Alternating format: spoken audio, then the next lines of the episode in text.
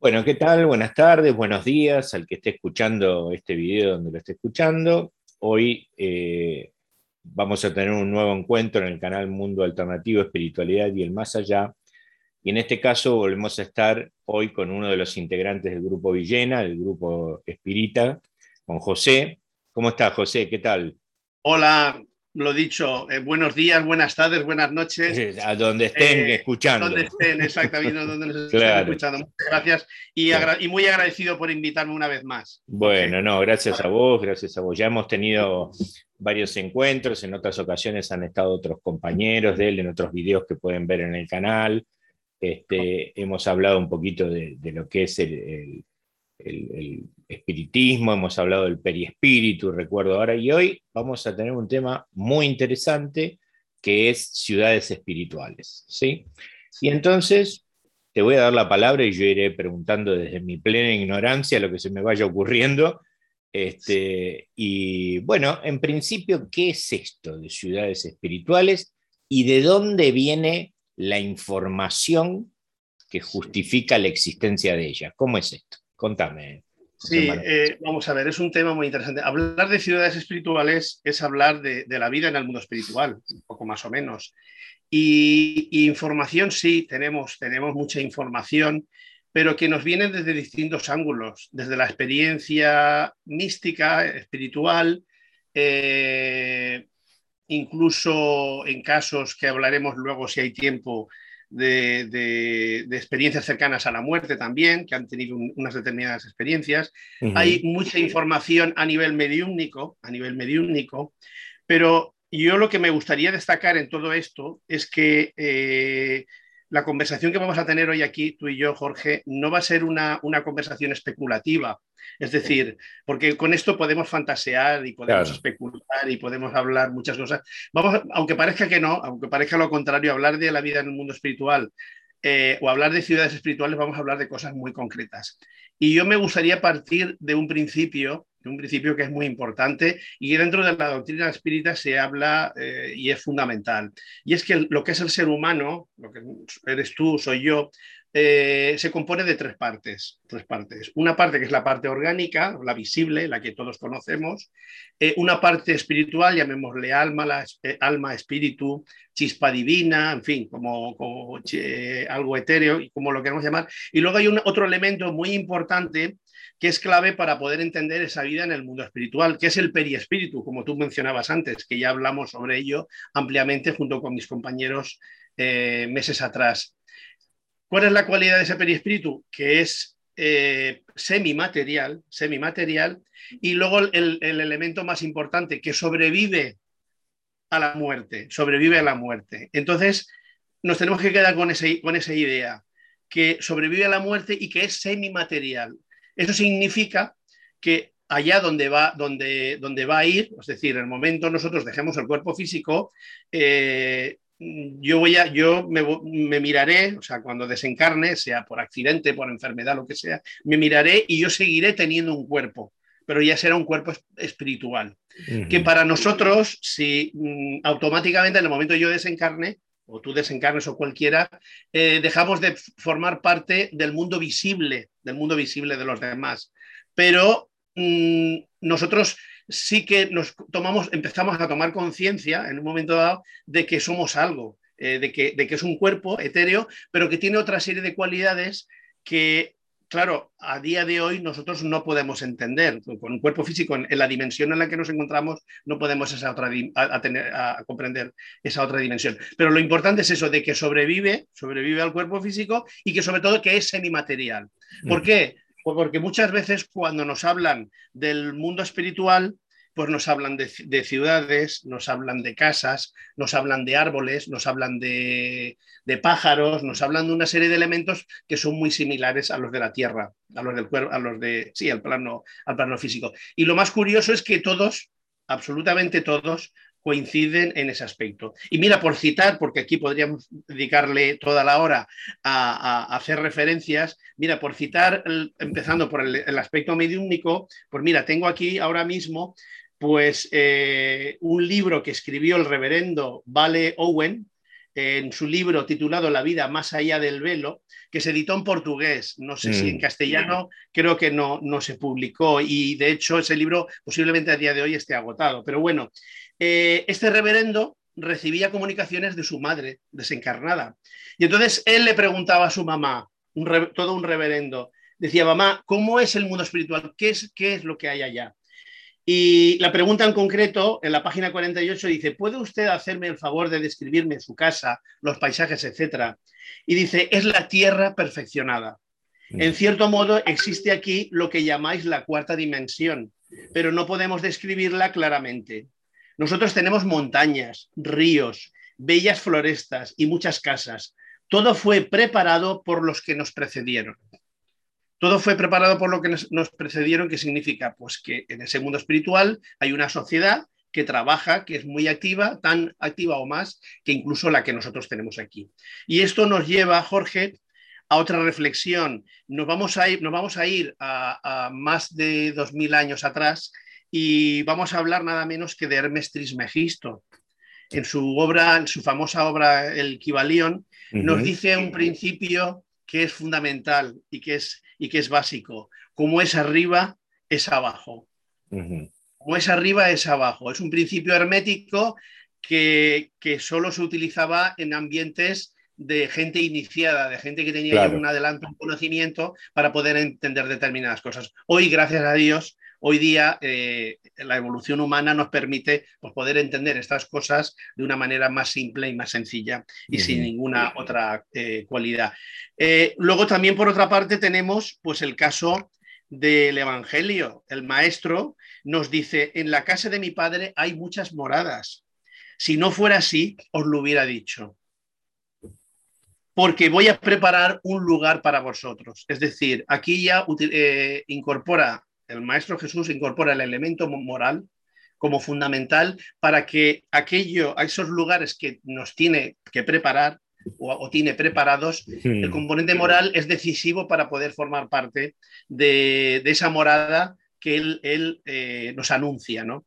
Por, lo, tanto, eh, ya digo, no es un tema baladí, no es un tema que se preste a, la especulación porque, ya digo, eh, realmente tiene, tiene muchísimos ángulos que a lo largo de, la entrevista, pues si os parece, vamos a ir, vamos a ir, a ir viendo. Sí. sí, sí, cómo no.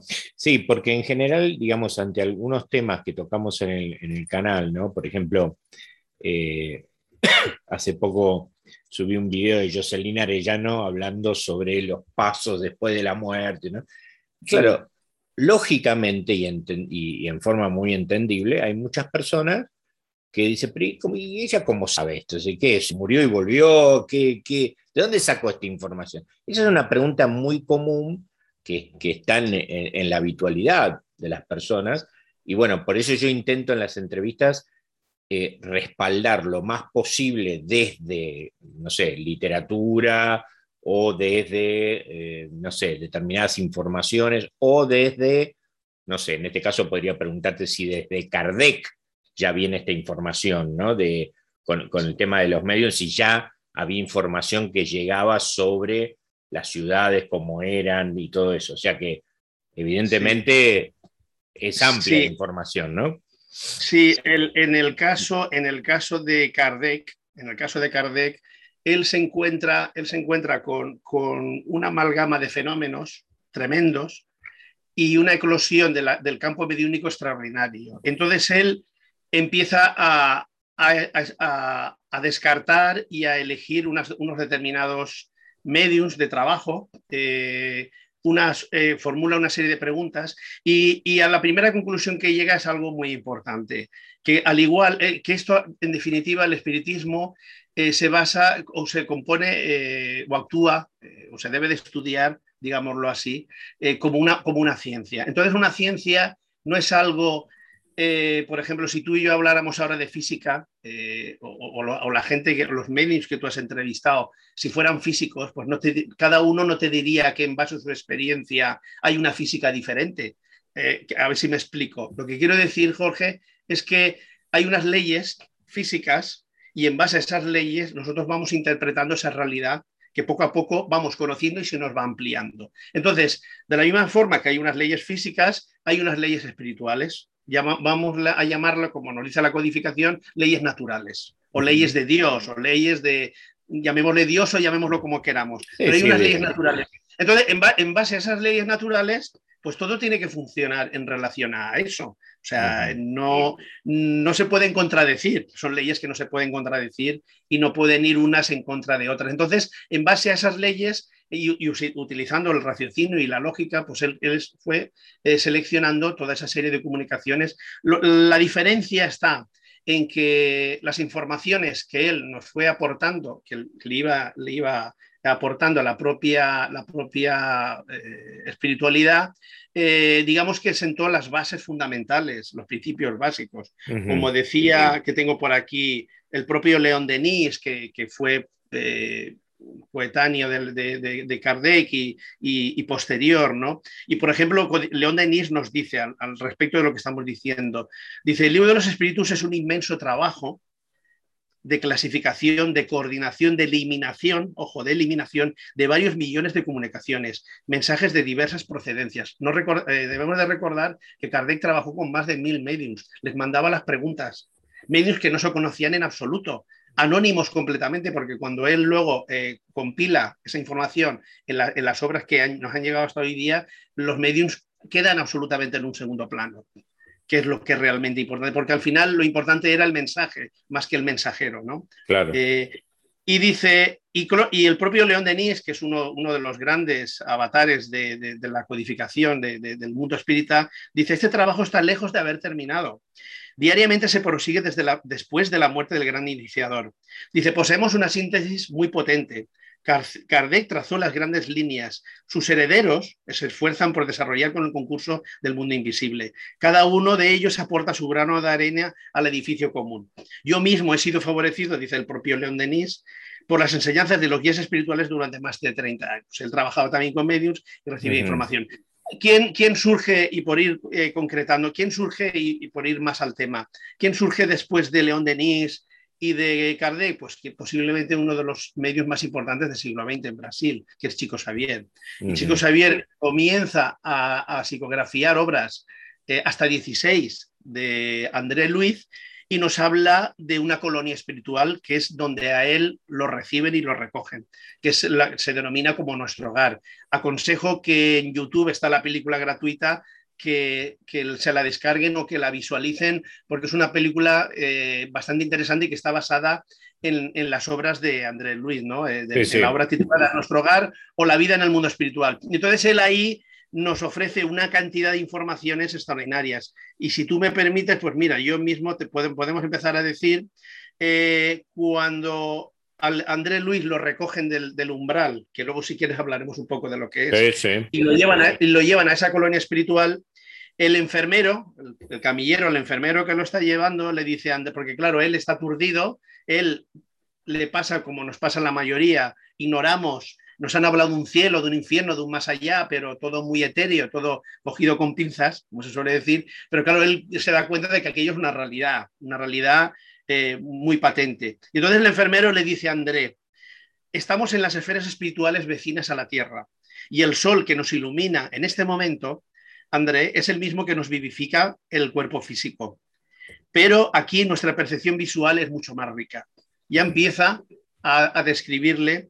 Y luego Lisias, que es un, digamos, como casi su mentor en su primera época, en, su primera, en sus primeros tiempos en ese mundo espiritual, es el que le va explicando y le va orientando. Y entonces Lisias le dice su compañero eh, y enfermero también eh, y, médico, nuestro hogar no es una estancia de espíritus propiamente victoriosos, si conferimos al término su razonable acepción.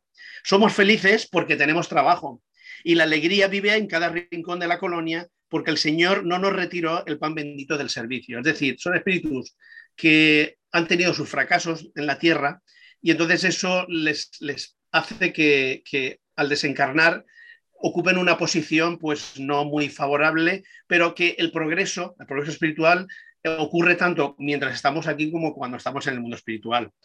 Y luego a continuación tenemos cuando André Luis digamos, sale del hospital y comienza a observar el, paisaje y dice, ahora me deleitaba contemplando los vastos horizontes, leo textual, asomado a las espaciosas ventanas. Dice, casi todo era una copia mejorada de la tierra. El suelo, el suelo estaba cubierto de vegetación, grandes árboles, abundantes pomares y jardines deliciosos. A pequeña distancia se elevaban graciosos edificios, ninguno sin flores en la entrada, destacándose algunas casitas encantadoras cercanas cercadas por muros de hiedra. Aves de plumajes polígromos cruzaban el aire. Luego, en otro momento, dice, el espectáculo de las calles me impresionó. Fíjate, Jorge, mm. amplias avenidas, adornadas de árboles frondosos, aire puro y atmósfera de profunda tranquilidad espiritual.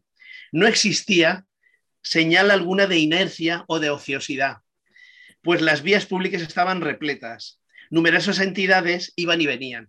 Mm. O sea, para que nos demos cuenta, que ese mundo espiritual hay una actividad desbordante, mucho mayor de lo que nos podamos imaginar acá y abajo. Y son informaciones que están ahí, porque si dijéramos que esto se, reduce al ámbito exclusivo de Andrés Luis o de, o de unos pocos, podríamos decir, bueno, tendríamos el, el, beneficio de la duda, es decir, podrá ser, podrá no ser, pero claro, vas viendo, vas encajando piezas y te vas dando cuenta de otras informaciones. Y tenemos, por ejemplo, también, mira, a Arthur Conan Doyle escribió una obra extraordinaria que se llama El Espiritismo y, habla, habla del, de que tú habrás oído hablar, habrás conocido, habrás leído sobre el famoso sabio sueco Manuel Swedenborg. Manuel Swedenborg tenía unas, unas, facultades, ahora nos estamos retrotrayendo eh, siglo y medio antes, ¿no? A Andrés Ruiz y, el propio Kardec. Y, el, y Manuel Swedenborg, que, Swedenborg, que tenía eh, desdoblamientos y visitaba otros planos, eh, escribió lo siguiente, o sea, desdoblamientos conscientes. No, significa que los demás no los tengamos. Los demás también los tenemos, pero no los recordamos. Y Manuel Swedenborg eh, nos dice, encontró que el otro mundo consistía en un número, mira, fíjate qué interesante, de esferas diferentes que representaban varios grados de luminosidad y felicidad a cada una de las cuales vamos después de la muerte, según las condiciones espirituales que tenemos en vida. O sea que hay como lo que es el planeta, por decirlo así, seguramente será en cada planeta, como círculos concéntricos que son a su vez humanidades y que, y que en función del grado vibratorio y que cada uno estamos, nos permite formar parte de un tipo de sociedad o de otro tipo de sociedad más elevada. O sea, tan sencillo como eso. Es la, la, la verdadera meritocracia. Eh, según cada uno en, la en el grado de vibratorio en el cual se encuentra, pues forma parte de un tipo de sociedad o de otra. Pero que allí se trabaja. Eh, se trabaja y, e incluso eh, vamos a hablar en el campo del arte, en el campo científico, gente que aquí trabaja mm, eh, por desarrollar eh, y, hacer avanzar a la humanidad en determinados campos, luego cuando desencarnan continúan trabajando y ayudando a los que, a los que les toman el relevo aquí abajo, ¿no? Y entonces hay, hay eh, si pudiéramos, mm, digamos, tener unas gafas para poder ver los planos, veríamos que cuando allá donde hay un equipo científico trabajando, en realidad hay dos. Uno físico y otro espiritual que está ayudando para transmitirle esa información que, quizás la humanidad ya está en condiciones de, de, permitirse. Porque claro, no debemos de olvidar nunca una cosa que eh, la tierra es un reflejo pálido de ese mundo espiritual. La vida real, la vida real es la vida espiritual, no es esta. Eso es un pálido reflejo. Tú fíjate, si todas estas cosas, Jorge, las profundizáramos, las estudiáramos y no divagáramos y fantaseáramos, como muchas veces se hace, ¿cuántos disgustos, cuánto, cuánto consuelo podríamos llevar a los corazones de tanta gente que perdemos seres queridos, que, que vivimos situaciones desgarradoras y que, vemos que no, son tal cual, que, realmente no es un hasta siempre, sino un hasta luego, que la vida continúa y que ellos van a continuar allí en, ese mundo espiritual y que una manera de poder estar nosotros en relación con ellos y de ayudarlos es a través de la oración, esa comunicación mental con ellos para que pedirle a Dios a través de esas leyes justas y sabias pues que, que le proporcione aquello que, que, necesiten en cada momento. Si están bien y pides por él, perfecto, estupendo. Que están mal, con, más motivo todavía lo necesitan. Sí, sí, Está, muy bien. Bueno, vamos a empezar a distinguir algunas cositas de todo este relato porque hay que comprender que el que primero, por primera vez escucha esta información, dice, para, para, para, para un momento, pues sí que, que, cómo es esto, ¿no? Entonces, eh, en principio, para arrancar con un orden cronológico de preguntas, yo te preguntaría, sí. ¿estas ciudades espirituales están fundadas por alguien o existieron siempre? Sí. Una muy buena pregunta. Pues mira, según nos dicen estas informaciones, sí que fueron fundadas.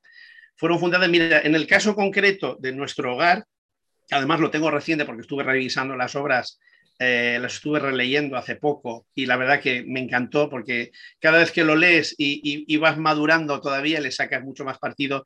Eh, en, esa, en esa obra comentan en concreto de esa colonia, de las muchas que hay, pero esa colonia que se llama Nuestro Hogar, creo que la fundaron en el siglo XVI o XVII. Claro, aquí el tema está que nosotros medimos el tiempo de una manera y allá el tiempo lo miden de otra forma. Eh, sí, tienen un, principio y, cuesta, su, cuesta, su, trabajo y su esfuerzo. Cuesta su esfuerzo y su trabajo. No es algo que aparezca, em, que alguien lo piense, lo imagine mentalmente y aparezca por ciencia infusa, sino que allí se trabaja y, tal. Y en el caso, por ejemplo, de nuestro hogar en concreto, eh, allí hay varios departamentos. Mira, por, poner un ejemplo, a ver si lo encuentro por aquí, eh, hay varios ministerios que se dedican a distintas funciones. Y, por ejemplo, está el Ministerio del Auxilio. Creo que hay en total 12. El Ministerio de Gobernación, que digamos que ya están ahí los planos, digamos, superiores, ¿no? Eh, que digamos que son el alto Estado Mayor, por decirlo así, ¿no? Mm. O por usar un símil eh, militar, pero que, es donde realmente eh, toman las grandes decisiones, ¿no? Las grandes líneas maestras. Y entonces el propio Lisias, que te comentaba, el amigo entrañable de André, le explica, porque le va explicando todo, y llegan al Ministerio de Auxilio, de auxilio y le dice, Lisias, ve un edificio enorme, dice, mira, todo lo que vemos eh, André, edificios y casas residenciales representan instituciones y refugios adecuados a la tarea de nuestra jurisdicción. Aquí residen los orientadores, los operarios y otros servidores de la misión. Cada uno, según su grado de cualificación y de elevación, cumple una misión más importante o menos importante. Todas son importantes, pero ahí hay grados, como es lógico y natural, ¿no? Dice, además dice una cosa muy importante, Jorge, dice, en esta zona se atiende, en el Ministerio de Auxilio, en esta zona se atiende a los enfermos, se oyen rogativas, o sea, las oraciones, se seleccionan oraciones, se preparan reencarnaciones terrestres, se organizan grupos de socorro para los habitantes del umbral, que si quieres luego hablamos un poco sobre ello, o, para, o para los que lloran en la tierra, y se estudian soluciones para todos los procesos que originan sufrimiento. Es decir, que el foco del Ministerio de Auxilio está, por un lado, preparación de existencia, o sea, de, una nueva encarnación. Las condiciones, el ambiente, la familia, eso es muy importante. Eh, y en función de las necesidades del espíritu, de sus fracasos y de, sus, y de sus éxitos, ¿no? Potenciar lo bueno y tratar de disminuir o corregir lo malo, ¿no? En, esa ruta ascendente. Eh, se preparan reencarnaciones previas, o sea, se, organizan grupos de socorro, o sea, mm, especializados para acudir a las zonas del umbral eh, y que eso no lo puede, es una función que no la puede hacer cualquiera y necesitan una preparación psicológica y espiritual especial para poder ir allí y, hacer ese trabajo. Y luego estudian las soluciones pues para, digamos que toda esa energía, todos esos pensamientos que nosotros tenemos pues cuando tenemos problemas, cuando oramos por nosotros mismos, cuando oramos por otras personas. Toda esa, amalgama, digamos, de deseos y de peticiones, de pensamientos, son recogidas y son estudiadas. Son estudiadas, por eso cuando el maestro decía algo así como que, todo lo que pidierais se, se os será concedido, tiene, tiene su razón de ser. Eh, claro será concedido no, no exactamente a veces lo que uno quiere o pretende, sino la solución adecuada a tus necesidades, aunque nosotros ahora mismo no las podamos entender. Pero que siempre es solución. ¿Por qué? Pues porque hay una ley muy importante que no debemos de olvidar, y aquí nos tenemos que ir a Eben Alexander, que es la gran ley de amor. O sea, hablamos de las leyes naturales, las leyes divinas, pero hay una ley que es denominador común y que le da esencia, es la esencia de todas, y es el, motor, el móvil que hace la gasolina, que hace que funcione todo lo demás, que es el amor. Y en base a ese amor surge el servicio, surge la negación, surge la, evolución, surge todo lo que nosotros conocemos y podamos conocer en el futuro. Bien, eh, entonces, lo que yo quería preguntarte es, eh, y ahora, ahora, ya, ahora ya vamos a la, parte de los grupos de socorro y otros temas, ¿no? Sí. Pero digamos, eh, además de que el periespíritu tiene características semi-espirituales en material que lo constituye, digamos, y es, digamos, lo que nos representa ahí, como nos mostramos, que incluso yo creo que por lo que voy deduciendo puede ser medianamente maneable, no en la encarnación, en el sentido de que si encarno en un planeta que necesita determinadas condiciones, se va a modificar para ese planeta, sino que me parece como que yo lo puedo modificar a voluntad, en el sentido de que em, en muchos contactos que los medios tienen o que los trabajos que hacemos con los medios o lo que sea, por ejemplo, Vos lo ves a papá, el medio lo ve, pero lo ve más joven que lo que era en su momento, ¿no? O sea, como que vos podés proyectar. En realidad, yo creo que eso y la constitución de la ciudad, digamos, o de, la, de la ciudad, eh, yo creo que eso es por la capacidad co-creadora de los espíritus, digamos, o sea, que tienen capacidad de que lo que está en la mente como en el cuerpo mental se puede plasmar en la realidad exactamente igual que acá, digamos. Este celular alguna vez tuvo en la mente de alguien y no estaba en la realidad de esta. y se plasmó. Bueno, entonces creo que eso es, es así. Creo entender que es así. Ahora, toda esta constitución de edificios, eh, animales, plantas, pasto, todo lo que me describiste, ¿También está hecho de un, material, de, algo semi-espiritual? ¿O cómo es esto? Porque, ¿cómo, permanece ahí, digamos? ¿Y sobre qué permanece? ¿Qué, lo contiene, digamos, a todo esto? Sí, claro, eso, esa es la gran pregunta, Jorge, y es lo que nos cuesta mucho trabajo entender. Eh, yo creo que no estamos capacitados para entender esas dimensiones, ¿no? Eh, pero sí, lo que es evidente es que es algo, es, es materia, materia muy sutil, pero es un tipo de materia eh, que, nosotros no podemos percibir con, nuestros sentidos. Pero, para, pero fíjate, fíjate que cuando hay experiencias cercanas a la muerte, son vivencias muy intensas, muy fuertes, o sea, mucho más reales casi que lo que estamos viviendo nosotros aquí ahora, ¿no? una, una, vivencia y una intensidad extraordinaria, con lo mm. cual sí que, sí que es algo consistente, algo, algo, algo concreto y algo, y algo importante. Y respecto a lo que dices de, observarlo, es curioso, eh, eh, un padre, un abuelo, verlo rejuvenecido, eso tiene mucho que ver con el estado espiritual del ser, con el estado espiritual, porque el propio pensamiento, que yo creo que apuntabas un poco tú, incluso en la pregunta, el propio pensamiento es el que moldea el estado de irradiación personal. Si te sientes más joven, si te sientes más alegre, más, más jovial, eh, tú mismo parece como que te rejuveneces, aunque el cuerpo lo tengas.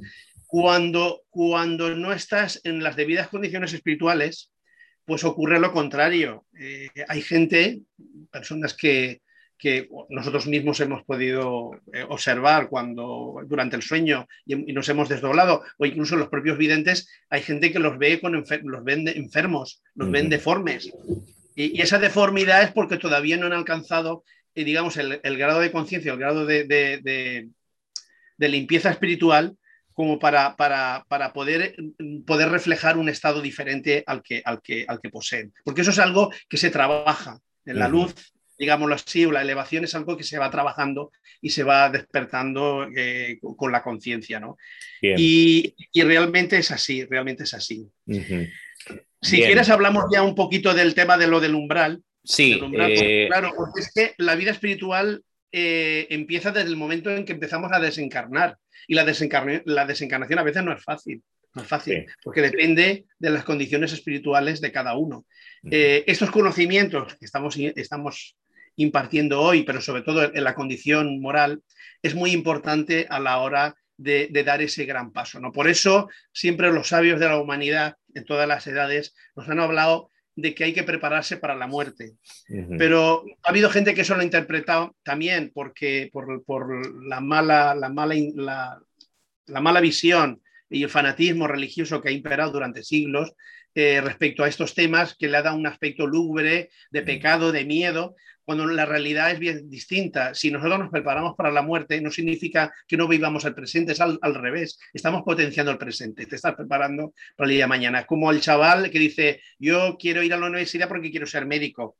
Es, una aspiración que tienes, pero sabes que lo tienes que trabajar y duro en la universidad y prepararte bien para poder ser un buen médico. O sea, el futuro no te condiciona el presente en absoluto, al, contrario, lo enriquece. ¿no? Y entonces, fíjate, respecto al umbral, Lisias, nuestro amigo Lisias ya, también aparte de Andrés Luis, le explica, dice, mira, el umbral comienza en la superficie terrestre. Esto es muy importante. ¿Cuántas veces nos dicen que hay espíritus que tienen apego a las cosas materiales. Eh, que, sí, son, son las típicas, las típicas almas perdidas que yo me encuentro en las regresiones. Me las encuentro en las regresiones. Exactamente. Sí, sí, sí. Dice, exactamente. Entonces Lisias dice, el umbral comienza en la superficie terrestre. Es la zona oscura de cuantos en el mundo no se resolvieron atravesar las puertas de los deberes sagrados a fin de cumplirlos, demorándose en el valle de la indecisión o en el pantano de los numerosos errores. Fíjate, este, esta reflexión es muy interesante. Nosotros, cuando planificamos una asistencia, en el, Ministerio de Auxilio, nos, unos guías espirituales que están mucho más avanzados que nosotros, que nos conocen nuestra trayectoria, pues te dicen, mira, Jorge, tú, en base a, los derroteros que tú has llevado hasta ahora, tú necesitas una asistencia en esta familia para resolver estos litigios que tienes con estos determinados espíritus, eh, para corregir estas cosas y tal. Y, entonces se planifica un, programa de trabajo. ¿Qué ocurre? Que cuando venimos aquí y desdeñamos ese programa de trabajo, vamos acumulando, vamos acumulando, mm, digamos, energías que debíamos de haber empleado positivamente y que el mundo espiritual nos facilitaba para, para, y conspiraba con nosotros para, para hacer el bien, para construir, para evolucionar, todo eso nosotros mismos por propia voluntad por dejarnos llevar por nuestros defectos, por nuestra inmoralidad, por, nuestras mm, carencias, por nuestras comodidades, por nuestras debilidades, pues hace que, que eh, vamos acumulando el sentido contrario. Esa energía positiva la vamos transmutando con el paso del tiempo, con el paso de los años, en, energía negativa. Energía, vamos a llamarla, para que nos entendamos, energía pasiva. Esa energía pasiva que vamos acumulando a lo largo de, una asistencia, eso por algún sitio tiene que salir. Es algo que hemos hecho en base a nuestro libre albedrío. Y no, porque, y no será porque nos han advertido, eh, nos han dicho, eh, mm, nuestros guías espirituales por la noche nos sacan y nos dicen, oye, José Manuel, mm, por ahí no vas bien, procura, aunque luego no lo recordemos, pero interiormente te queda ahí la, imagen ¿no? o, el, o el recuerdo porque si no, no tendríamos mérito, ¿no? Si recordáramos todo lo que nos dicen y, de una manera tan clara y concreta, ¿no? Y nos dejan el libre albedrío y nosotros tenemos, nos queda la voz de la conciencia que te recuerda de que hay algo. Entonces, claro, esa, esa, energía pasiva, negativa, que vamos acumulando a lo largo del tiempo, cuando desencarnamos, ¿a dónde nos lleva? Nos lleva precisamente ese umbral. Es umbral que es, un, digamos, una tierra de nadie, una tierra de nadie en la cual pues tenemos que ir eh, rescatando, tenemos que ir purgando. Y entonces aquí nos lo explica muy bien. Fíjate, y continúo. Dice, el umbral funciona como región destinada al agotamiento de residuos mentales.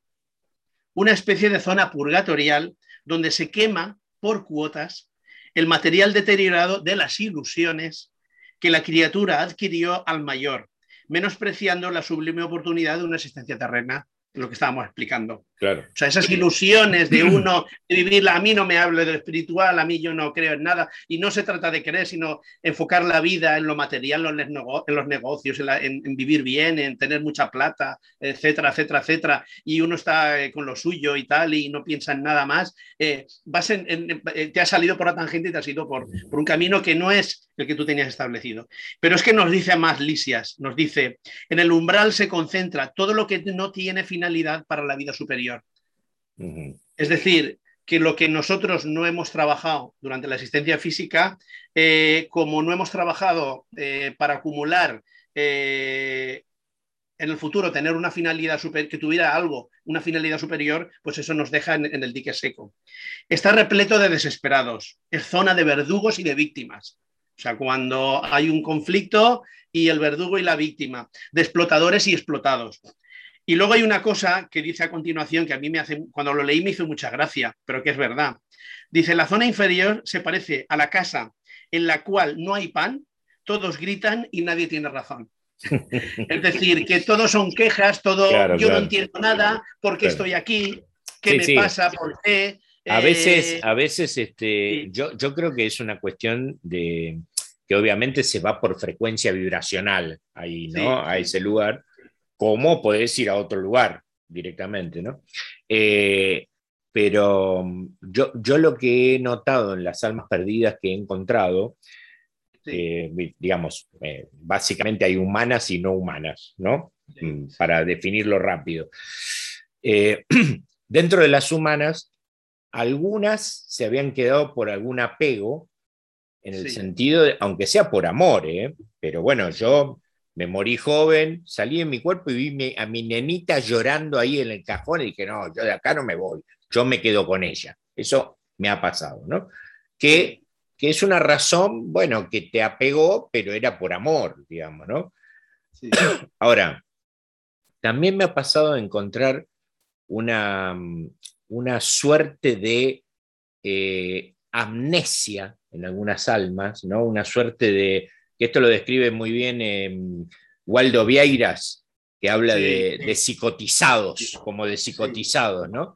Este, y, que por ahí, por ejemplo, me, encontré con la mamá de, una consultante o, con el papá adherido al campo energético, y no, o sea, ellos lo único que sabían era que estaban ahí con él, pero por ahí no se acordaban bien quién eran, no sabían bien qué pasaba, y eso muy frecuentemente pasa por, eh, también influye, digamos, una muerte violenta, por ejemplo, ¿no? una muerte muy rápida o una muerte en coma, favorece que uno quede en esa situación como de una suerte de amnesia. Entonces, claro, la persona no sabe qué hacer o repite, ¿no? Siempre digo la, la película Sexto Sentido de Bruce Willis, ¿no? que sigue repitiendo, trabajando de psicólogo, pero. Y vos decís, qué bárbaro, ¿cómo atiende? Y resulta que el pibito era el que veía muertos, ¿no? Entonces, él sigue en su tarea, eso también pasa, siguen en su tarea, ¿no? Todo eso sucede, creo que debe haber grados también, ¿no? Donde algunos están más perdidos, por ejemplo, a ver, André Luis cuando desencarna va directamente a ese lugar, digamos, donde... Sí, está ocho años en el umbral. ¿eh? el, tipo está torturado, seguido Por, seres violentos, por seres... O sea, la película lo muestra muy bien para que la... Vos la recomendaste, pero para la gente que escucha por primera vez lo comprenda, ¿no? Hasta que en un momento, por eso se dice mucho de ayudar, eh, de pedir, en el cristianismo, de pedir por las almas del purgatorio, por eso se dice de de decir que vean la luz, o sea, porque a veces están enfocados acá. Y, lo otro lo tienen ahí, pero no lo ven, digamos, ¿no? O sea, como que la, atención está puesta en la tierra o en las cosas o en los seres de acá, ¿no? Hasta que en un momento, él, hay, hay, todo un proceso que le pasa que se ve en la película y aparecen estos, estos señores del grupo de socorro, ¿no? Que son espíritus que vienen a asistirlo, que se lo llevan en esa camilla que vos contás, ¿no? y entonces, claro, y él queda medio, porque lo sacan de esa dimensión y van a una dimensión donde aparece pasto, donde aparece un lugar hermoso, bueno. Ahí es donde empieza a pasar todo esto que vos venís relatando del, del inside que va haciendo él de todo lo que pasa, ¿no? Sí.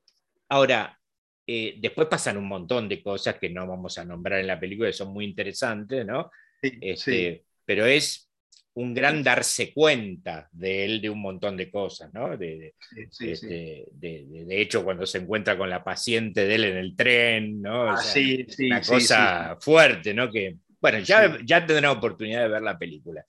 Pero digamos, lo importante es que hay todo como, entre otras cosas, un centro de asistencia a, las almas que están en esta situación. ¿sí? Correcto. Ahora, vos nombrás hospitales y automáticamente, como yo siempre trato de ponerme en la mente del que está mirando, pero que no sabe nada o nunca vio nada de esto, dice, pero ¿cómo hospitales? Si está muerto, ¿qué, hospital necesita?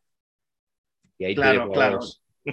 Sí, eh, claro, porque necesitan asistencia, asistencia espiritual. Fíjate, fíjate un detalle de la película que, él fue médico y además fue, André Luis, en su vida fue un médico de bastante prestigio, un hombre con amplios conocimientos. Y de hecho, en la obra, en las obras psicografiadas por eh, Chico Xavier, él hace, hace alarde de sus conocimientos médicos, ¿no?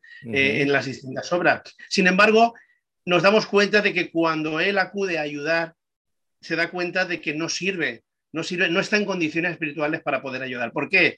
Pues porque le falta la parte, el componente moral que él no había desarrollado. Tenía el conocimiento, pero le faltaba la autoridad moral que solo se consigue a través de la virtud y a través del servicio. Por eso tanto le insistían a él del tema de lo de las del bonus hora eh, el tema de hacer méritos a través del servicio, a través de la caridad, digamos, del, bien hacia los básicamente, básicamente el amor que era, porque el tipo era muy creído, era muy egoico en la vida. Claro, exactamente, exactamente. claro. y de hecho, y de hecho eh, intenta ayudar, creo que es a, la hija de un amigo y cuando le pone las manos encima ella reacciona peor. Y entonces le llega la enfermera, dice apártese y tal, y entonces él entra en shock diciendo aquí qué pasa, yo ya no valgo ni tan siquiera para, para ponerle la mano en la frente.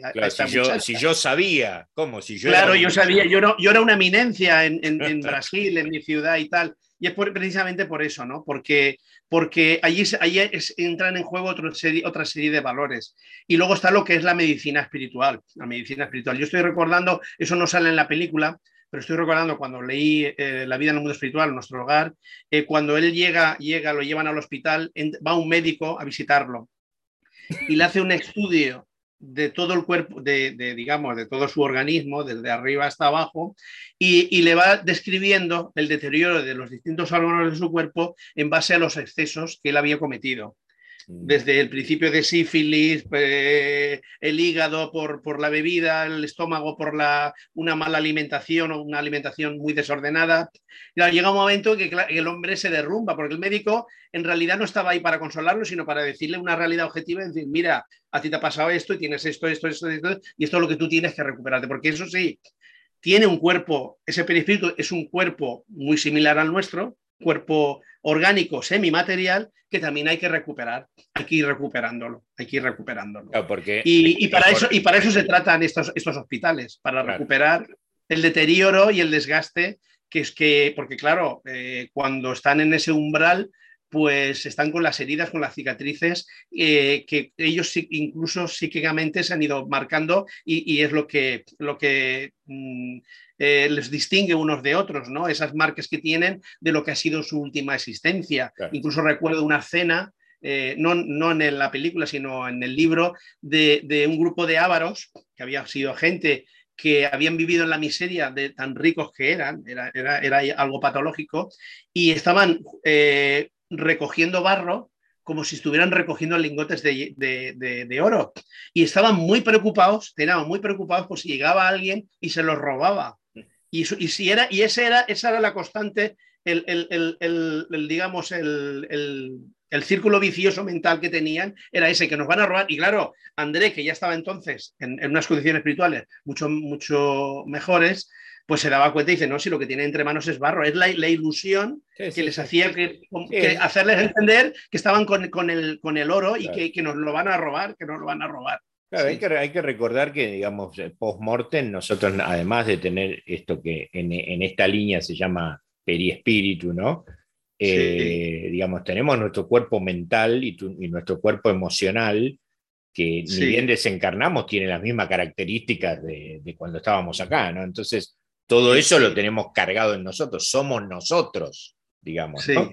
Entonces, este, bien, ya hemos visto el tema de los grupos de oración, hemos visto el, grupo de socorro, hemos visto la atención en estos lugares, en, estos hospitales, y hay más ministerios que hoy no vamos a tocar porque no, llegamos, pero eh, lo que me importa es la raíz de la cosa, ¿no? Eh, el periespíritu, porque yendo al punto de la parte de reencarnación, ¿no? O sea, ya muchos habrán escuchado en videos donde hemos hablado de que se evalúa el trabajo que hemos hecho, donde se ve los propósitos de crecimiento del alma. Recordar que todo apunta al crecimiento, no hay castigo porque sí, no es una cuestión de castigarte para que... No, no, vos tenías esto planeado para hacer, no lo hiciste porque, claro, acá tenemos libre albedrío. Exacto. En vez de irme para allá, me fui para allá. Bueno, listo, tendrás que aprenderlo. Y allá como se está en conciencia total, digamos, en, cierto, en cierta manera,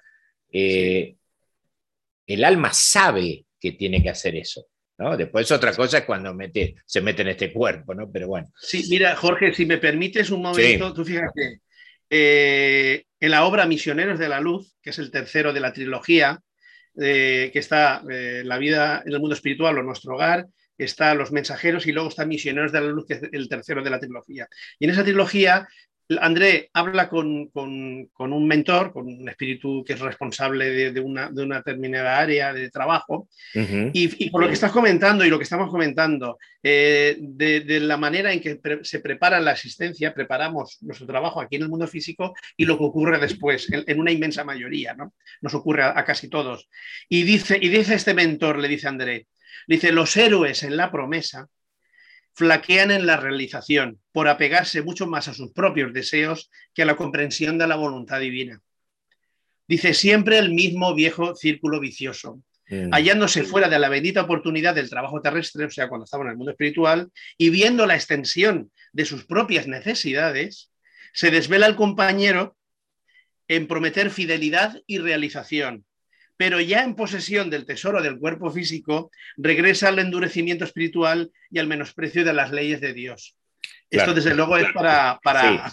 Lo, que pasa es que en, en, salvaguarda de todos nosotros, digamos, hay que decir una cosa, ¿no? Hay que decir que el diseño de esto está en pos del olvido, para que vos trabajes más. Claro, claro, claro. el, diseño eh, conspira al olvido, conspira a un montón de cosas opuestas a lo que vos venís a desarrollar, porque así está diseñado, digamos, ¿no? Entonces. Sí, pero ya éramos conscientes de ello antes de venir, ya sabíamos de, esas dificultades. Claro, también esto depende del, grado de evolución del mundo al que pertenecemos, porque eh, la doctrina espiritual lo que nos dice claramente es que hay distintos grados, distintos grados de evolución, distintos, distintos, niveles. Es más, incluso actualmente estamos viviendo un proceso de cambio de un mundo que se, se cataloga, este mundo se cataloga como uno de expiaciones y de pruebas, venimos aquí a espiar errores del pasado y, y, de probaturas de pruebas, a un mundo de regeneración, un mundo de regeneración no es un mundo perfecto, ni muchísimo menos, pero es un mundo en el cual ya hay un grado de conciencia en el cual el mal ya no predomina y entonces el espíritu ya eh, tiene una libertad y unas condiciones eh, del entorno sociales y, de, su propio entorno que le facilitan ese trabajo que a día de hoy, como tú dices, parece que todo conspira a lo contrario, al olvido, a, la comodidad, a, las cosas negativas. Y entonces, en, en esas sociedades sí que es todo lo contrario, te favorece hacia el bien, hacia el progreso. Eso es algo que el espíritu lo tiene que conquistar, lo tiene que conquistar cada uno y, cuesta mucho trabajo, pero es el gran objetivo y algún día lo tenemos que, alcanzar. Primero a nivel individual y luego a nivel, a nivel, a nivel colectivo. también, Si me permites, también si me permites, eh, Jorge, por, mm, mm, eh, una pequeña pincelada con el aspecto científico, porque es que estamos hablando eh, de la mediunidad y tal, pero parece como que la ciencia está al margen y no, en absoluto. Mira, vamos a hablar brevemente, muy brevemente, de Klaus Schreiber. Klaus Schreiber fue un investigador alemán eh, de hasta de finales, murió en 1988 del siglo XX, que él estudió la transcomunicación instrumental. Mm. Y él eh, no solo fue a la cuestión de la psicofonía, sino incluso de la, de la, videoimagen, ¿no? de lo que se denomina como vidicom, spiricom, etc. Y él consiguió resultados verdaderamente admirables. Eh, consiguió imágenes de, de Romy Schneider, del propio Albert Einstein, de, del rey de Saboya, eh, de su propia familia, de su hija desencarnada. Y luego incluso lo curioso, claro, aquí no podemos, no podemos mostrar las imágenes, y, pero y, luego también imágenes de paisajes, por lo que estábamos hablando, ¿no? De las ciudades. Y luego lo, más, lo más tremendo, eh, que es una pena que no lo podamos, pero bueno, en... en no, yo lo puedo, lo puedo buscar y, lo, y, lo, adoso. Sí. Pues bueno, Klaus, fíjate, Klaus, por lo que estábamos comentando anteriormente, Klaus Schreiber desencarna en 1900 89, desencarna en 1989. Y al año siguiente, al año siguiente, él, desde el mundo espiritual, forma parte del equipo de científicos que están mandando imágenes aquí a, la Tierra, en una ah, frecuencia en la cual los investigadores que continúen trabajando en ese campo que él estuvo, poderlas captar. Y entonces le manda una imagen del mundo espiritual a Hans Fischbach de Luxemburgo, que por, seguramente debe ser otro investigador, en la cual se ve pues unas como unas casas, unas caballas en medio del bosque. Recuerda, él, él fue alemán, era alemán y recuerda pues la, selva negra, recuerda la zona de allí de, de, los bosques de allá. Y entonces él manda una, una, una, imagen de donde él vive actualmente. O sea, para que nos demos cuenta de, lo impresionante. Y luego eh, también me gustaría mencionar brevemente también eh, para no extenderme, sobre Eben Alexander, el, famoso neurocirujano norteamericano. Y, él vivió lo que estamos comentando aquí de nuestro hogar, etcétera. Lo que pasa es que él le puso un nombre, él desconocía este tema, pero él lo vivió con una intensidad extraordinaria. Y todo lo que nosotros estamos llamando aquí como el umbral, él le llama el reino de la perspectiva del gusano. Mm. Eh, una oscuridad viscosa, ambiente desagradable, rostros monstruosos y olores biológicos de muerte, o sea, todo más o menos lo que estamos Luego de, allá, de ahí lo llevan a lo que lo llevan a la entrada de una luz pura y blanca, o sea, a otro plano, a otra dimensión distinta. Y ve gentes cantando, bailando felices, ve valles, nubes, ciudades, pájaros, y luego una chica muy hermosa, que es la que le está guiando en ese proceso que, él, es, eh, digamos, casi místico que le está viviendo eh, a lo largo. Y entonces él hace una reflexión en sus obras, eh, La prueba del cielo, etcétera, y dice, y dice una cosa muy interesante, Jorge. Dice: han tratado de convencernos de que la visión científica del mundo está acercándose rápidamente a una teoría del todo en, que las, en la que apenas quedaría espacio para nuestra alma, para el cielo ni para Dios. Dice él, mi periplo por las profundas regiones del coma, más allá del tosco reino de lo físico, me llevó hasta la esplendorosa morada del Creador Todopoderoso y me reveló el abismo indescriptible, dilatado, que separa nuestro humano conocimiento del asombroso reino de Dios. Mm. Un hombre escéptico, que todos sabemos, una vida mm, eh, profesional y académica extraordinaria, eh, que le hablaba a él cuando le hablaban de todas estas cosas se sonreía, como decir, bueno, ya estamos en las alucinaciones, a vivirlo él en sus propias carnes y, tener el coraje de hablar de la manera en que nos habla, ¿no? O sea, que para que nos demos cuenta de que las piezas van encajando. Sí, sí, y, que esas grandes leyes, esas grandes leyes naturales son iguales para todos. No hay unas leyes físicas para unos y otras leyes físicas para otros. Claro, seguro. Eh, yo lo que eh, te, quería preguntar en la línea del tema de la reencarnación, me había quedado una duda, era cuando vos eh, reencarnás, digamos, porque bueno, de esto, esto es un tema muy amplio y, y hay un montón de cuestiones que podríamos hablar en otro momento sobre la reencarnación, digamos, pero el, yendo específicamente a este punto, el periespíritu tuyo en una siguiente reencarnación, ¿es el mismo? ¿Es el mismo? Vale. no? Eh, no? no, vamos a ver. Si, si, si, cambias de mundo, sí, porque el perispíritu está, eh, según nos dicen las informaciones a nivel espiritual, lo que nos transmite el mundo espiritual es que cada mundo tiene su, su propia, su propio magnetismo, su propia idiosincrasia, ¿no? Eh, entonces tiene que ir al mundo al que pertenece. Pero bueno, nosotros... Si volvés a la Tierra, digo yo, si volvés a la Tierra... Sí, exactamente. Vamos al, al nuestro cuando comienza el proceso de reencarnación, entonces los hay técnicos especializados en ese campo que, lo que hacen es que el perispíritu que tú has estado usando hasta ese momento se va, se va digamos, contrayendo. Eh, y, digamos que en lo que es en, la cuestión de la concepción biológica, esos técnicos espirituales, eh, digamos que buscan las condiciones para que tú tengas un cuerpo físico acorde a las necesidades evolutivas que tú precisas. Eh, si es un cuerpo sano, si, es, si vienes como hombre o como mujer, por supuesto. Si es un cuerpo sano, si viene con alguna deficiencia, si viene con alguna carencia, si viene incluso con una predisposición a unas determinadas enfermedades en un momento determinado de la vida. O sea, hay una serie de condicionantes que todo eso, digamos, forma parte del ADN, digamos, en, bruto, por decirlo así, que, hace que, esté ahí para que luego se vaya desenvolviendo a lo largo de tu, de tu, existencia. Claro, aquí también eh, hay que matizar que existe el libre albedrío, porque tú puedes venir con una serie de condicionantes, pero a lo mejor tu trayectoria espiritual es tan buena y, tan, y tan extraordinaria que a lo mejor hay cosas de ese programa que a lo mejor te las va modificando. Al igual que eh, tenemos un, eh, una cuota vital de, para la existencia, para vivir unos determinados años, y esa cuota vital la podemos recortar si llevamos una vida de excesos y no cuidamos nuestro cuerpo, lo maltratamos, entonces le estamos recortando, como a la inversa. Hay veces en que tú estás llevando un trabajo extraordinario y hay veces que considera, el mundo espiritual considera de que vamos a darle una prórroga.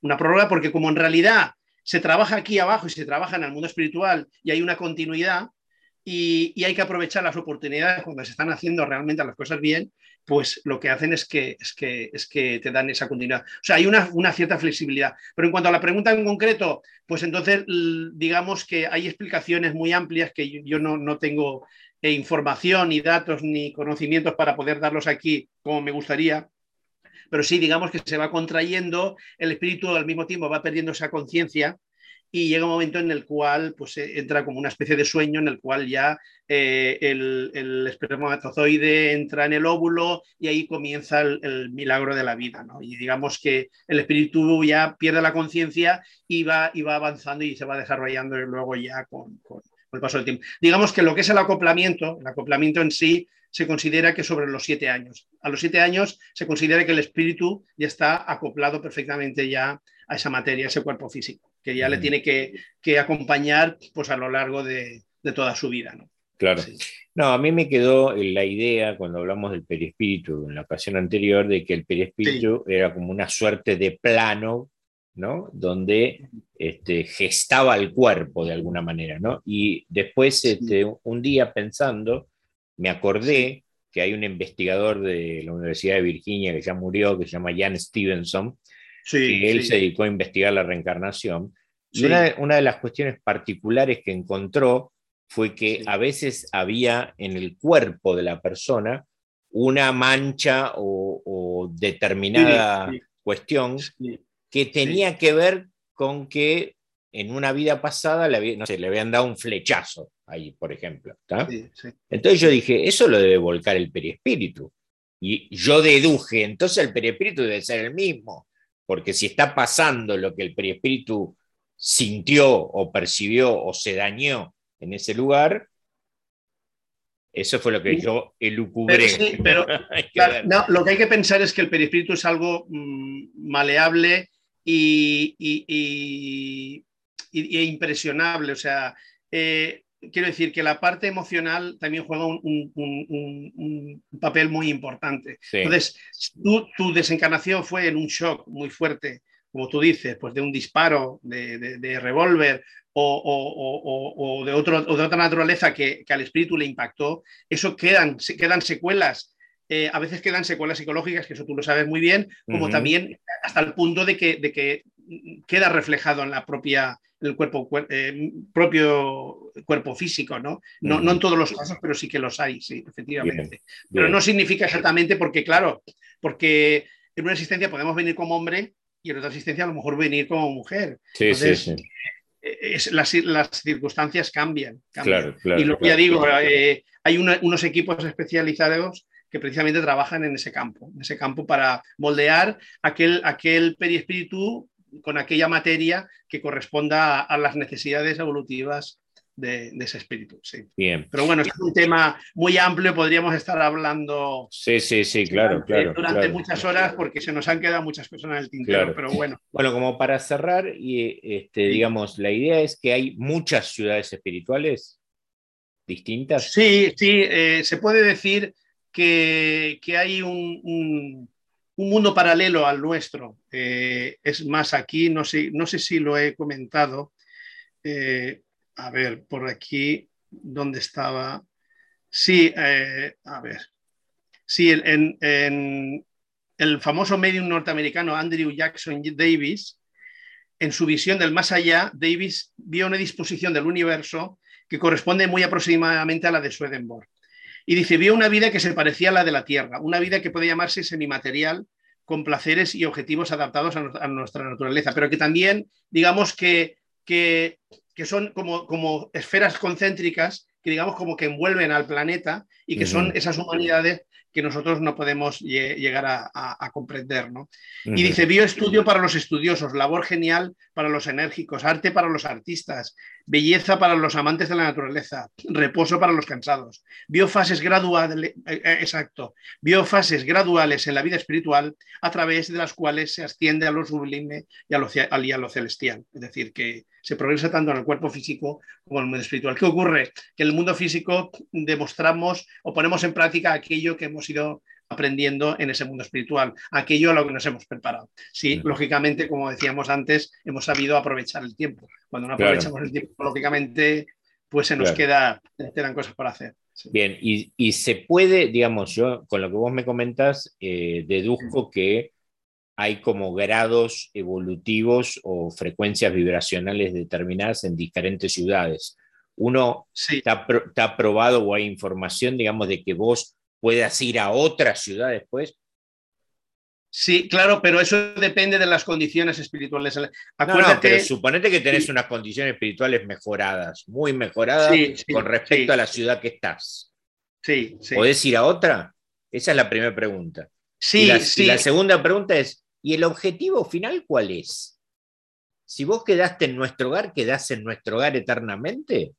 ¿O hay algo superior mucho más allá todavía? No, el, claro, nuestro hogar es un lugar, un lugar de reposo y de rescate, de, como hemos leído y hemos comentado antes, pero es transitorio. De paso. De paso, exactamente. Es todo ah, de paso. Todo de paso. ¿Qué ocurre? Que, estamos hablando de nuestro hogar porque es el mundo más similar al nuestro.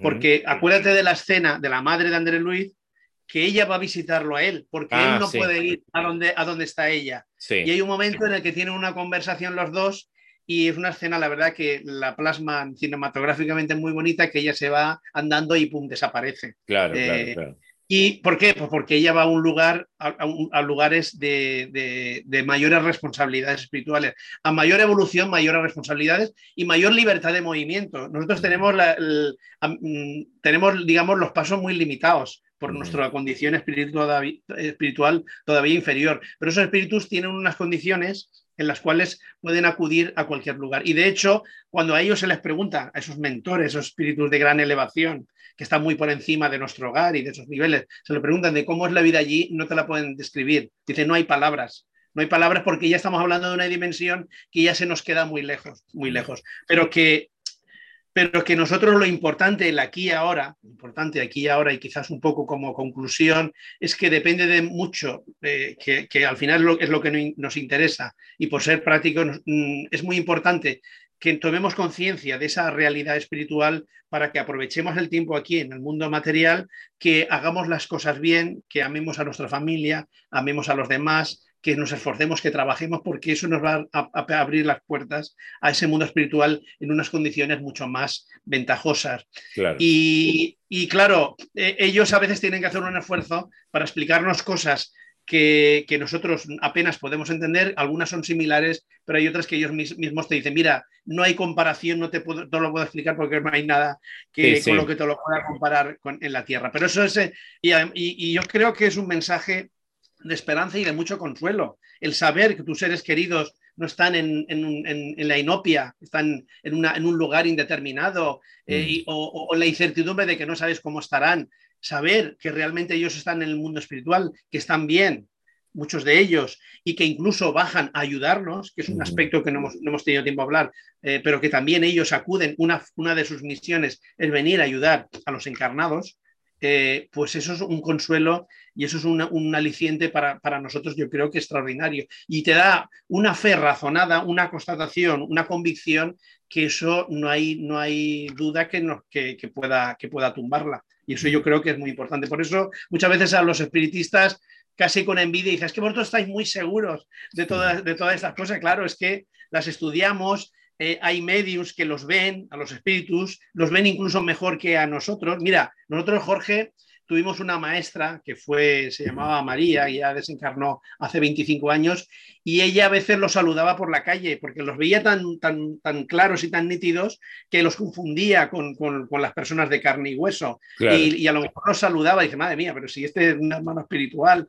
Lo mismo que le ocurre a Divaldo Pereira Franco, que es un medio muy conocido, sobre todo allá en, Latinoamérica. Él, él también eh, los ve los espíritus como, como, como, como, nos estamos viendo tú y yo aquí ahora, ahora mismo, ¿no? Sí, sí, sí. Y, y, es, eso, y es una realidad que, tenemos que aprender a, a, a, incorporar a nuestra vida y que realmente nos sea útil. No es algo, un pasatiempo o una fantasía, sino que es algo que nos puede hacer muchísimo bien a todos nosotros. Claro.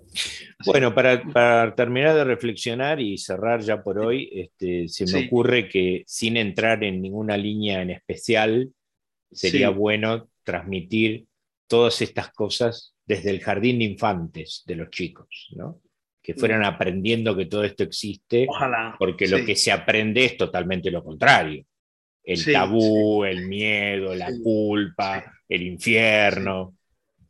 Y, podemos seguir ¿no? un montón de, cosas que lo único que, para lo único que sirven es para generar miedo y, y son condicionantes. ¿no? Entonces, si se pudiera enseñar desde siempre algo y que fuera tan natural como aprender matemática, digamos, Exacto.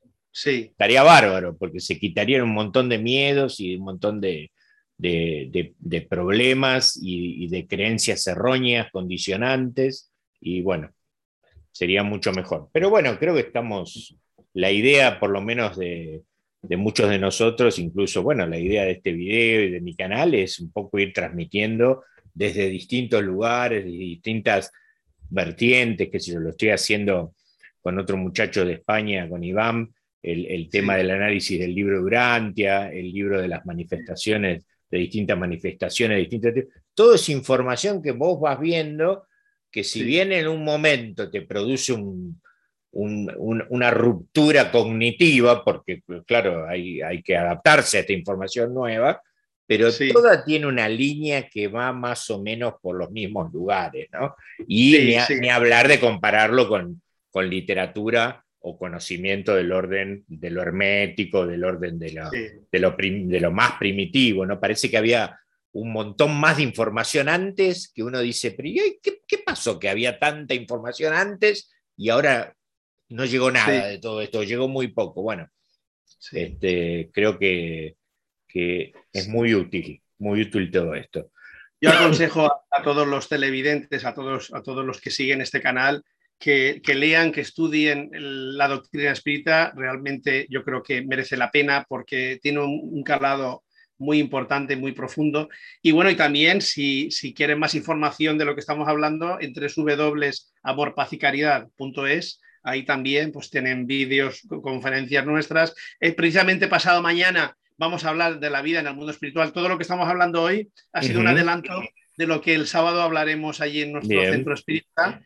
Y, bueno, y, pues como siempre, pues encantado, Jorge, de que nos invites y, de estar aquí. Voy a hablar de las cosas que nos interesan. Voy a poner este, el, link de, del aviso de mañana en la descripción, así ya, le, ya les queda ahora cuando lo suba. Y bueno, José, muchísimas gracias. Nada, eh, seguimos en contacto. ¿eh? Por supuesto. saludos a, tus compañeros que no estuvieron, que no pudieron estar hoy. ¿eh? Un abrazo muy grande para ti y para todos los, televidentes. Un abrazo y hasta siempre. Muchas, gracias. Muchas gracias. Nosotros seguimos un minutito por privado.